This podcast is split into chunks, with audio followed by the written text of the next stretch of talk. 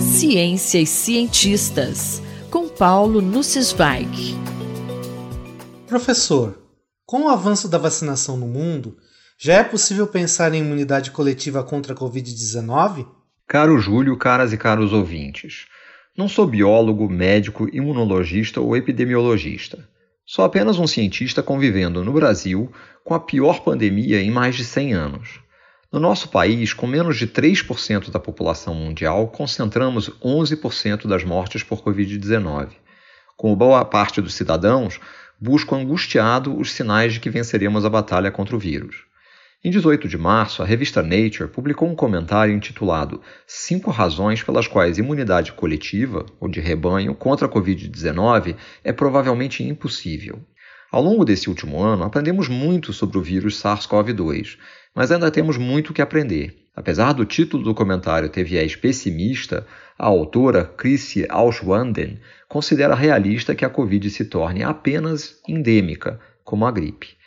Embora a vacinação tenha começado menos de um ano após o início da pandemia, num sucesso científico inédito, ela pode ser insuficiente para conferir a imunidade coletiva. A primeira razão apresentada pela autora é que não sabemos se as vacinas previnem a transmissão do vírus. Sabemos que várias vacinas são eficazes em prevenir os sintomas da doença, mas ainda não temos dados referentes à transmissão. Se não forem eficazes para isso, a única forma de conferir imunidade coletiva é com uma taxa de vacinação muito alta, algo ainda distante.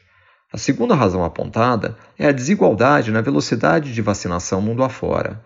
Há países, como Israel, que se aproximam de limites originalmente estimados para a imunidade coletiva, com 50% da população vacinada com duas doses e 60% que receberam ao menos uma dose. Os Estados Unidos incrementaram tremendamente a taxa de vacinação, aplicando 100 milhões de doses em menos de dois meses. Como nenhuma comunidade é uma ilha, com exceção de locais como Austrália e Nova Zelândia, o contato com comunidades vizinhas que não foram vacinadas mantém o risco de novos focos de contágio.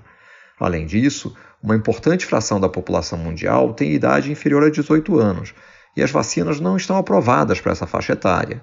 Isso exige uma taxa mais alta de imunização da população adulta para atingir os limiares estimados. A quarta razão apontada é a duração da imunização conferida. Não sabemos ainda por quanto tempo as pessoas ficam imunizadas.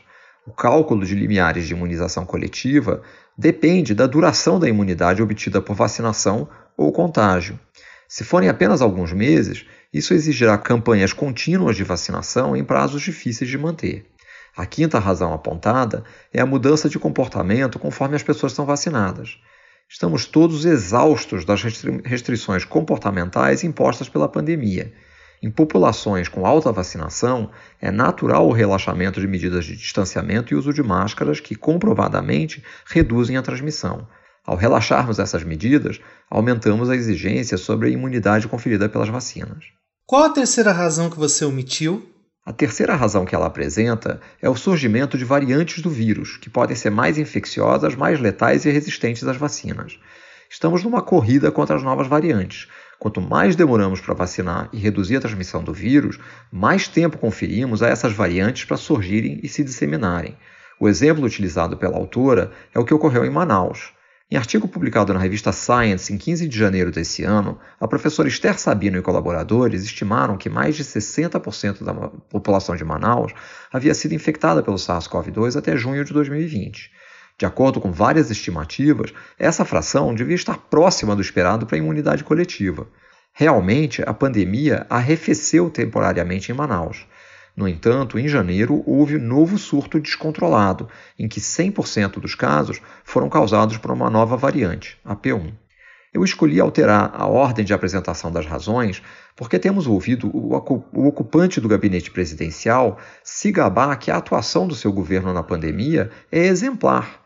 Registro minha rara concordância com palavras que ele vocifera. O Brasil está servindo de exemplo ao mundo de como não lidar com a pandemia. Paulo Nussensweig falou comigo, Júlio Bernardes, para a Rádio USP. Ciência e cientistas, com Paulo Nussensweig.